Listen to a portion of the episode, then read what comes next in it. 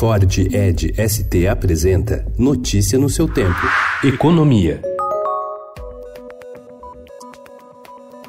O risco Brasil, medido pelo Credit Default Swap, um título que protege contra calotes da dívida soberana, atingiu ontem o menor nível em seis anos, aos 116 pontos, mas os investidores estrangeiros continuam cautelosos. Embora antecipem um cenário doméstico melhor, eles tendem a não colocar recursos no país sem maior crescimento econômico e avanço de outras reformas.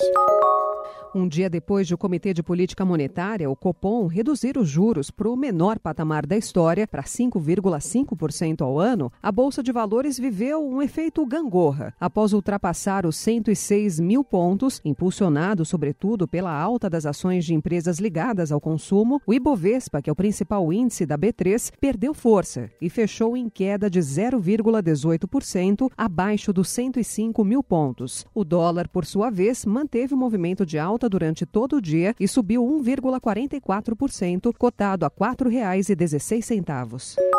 O salário mínimo, hoje em 998 reais, continuará a ser corrigido pela inflação para assegurar seu poder de compra, disse ontem o secretário especial adjunto de Fazenda Esteves Conago. Segundo ele, a equipe econômica não pretende lançar nenhuma iniciativa que resulte na chamada desindexação do salário mínimo ou do BPC, benefício pago a idosos e pessoas com deficiência de baixa renda.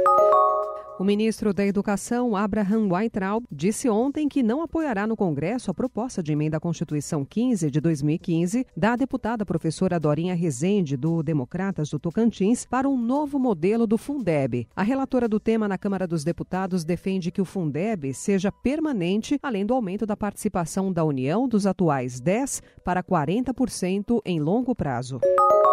Parlamentares do Conselho Nacional da Áustria, que é a Câmara Baixa do Legislativo Local, aprovaram uma resolução obrigando o governo federal a vetar nas instâncias europeias o acordo comercial entre a União Europeia e o Mercosul. Ainda que tenha sido apresentada e aprovada no Subcomitê de Assuntos da União Europeia do Parlamento Austríaco, a proposta é vinculante, ou seja, tem de ser seguida pelo governo federal e não precisa mais passar pelo plenário da Casa. Notícia no seu tempo. É um oferecimento de Ford Edge ST, o SUV que coloca performance na sua rotina até na hora de você se informar.